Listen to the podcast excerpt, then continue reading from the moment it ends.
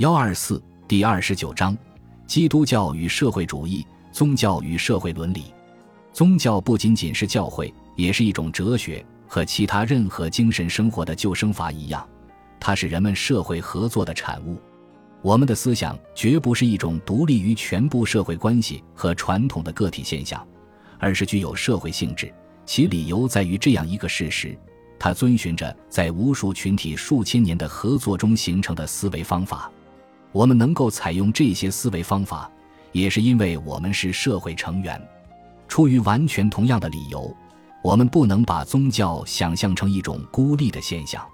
甚至在同上帝交流时达到沉醉忘我境界的神秘主义者，也不是靠自己的努力创造出他的信仰。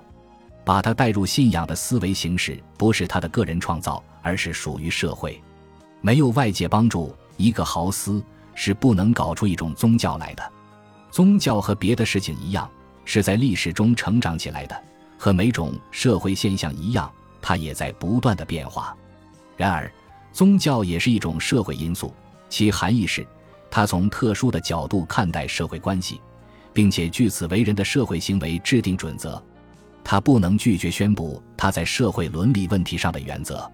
任何宗教要想为信众提供人生问题的答案，在他们最需要安慰时给他们以安慰，他就不能仅仅满足于解释人与自然的关系，解释人同生死的关系。如果他不考虑人和人的关系，就不能制定世俗行为准则。只要信众一开始思考社会状态的不当，就把他们弃之不顾。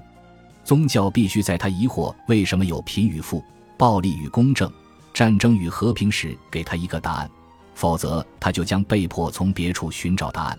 这意味着宗教失去对信众的控制和对精神的影响力。离开社会伦理，宗教就是无生命的。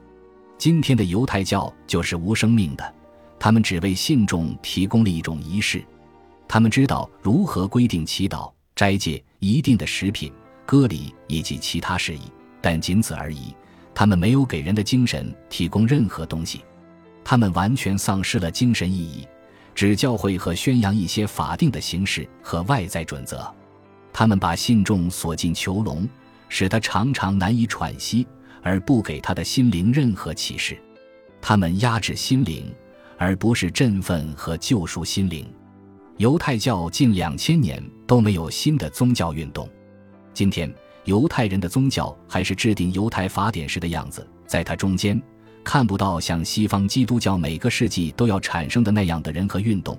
它只是借助于拒绝外来的不同东西，借助于传统主义和保守主义来维持自己的身份。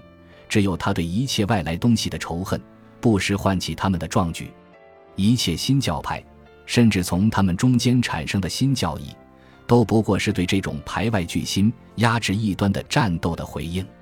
宗教对个人精神生活没有任何影响，在僵化传统的沉重压力下，确实完全能够形成这样一种局面。在缺乏僧侣影响的地方，我们最明显的看到了这一点。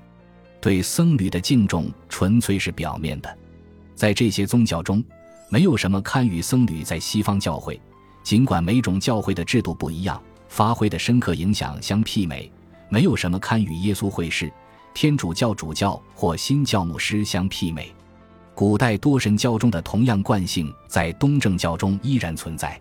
希腊正教已经死亡了一千年，只是在十九世纪下半叶。才又产生了一位燃烧着炽热的信仰与希望的人，但是，不管托尔斯泰的基督教表面上可能带有多么浓厚的东方和俄罗斯色彩，本质上还是以西方观念为基础的。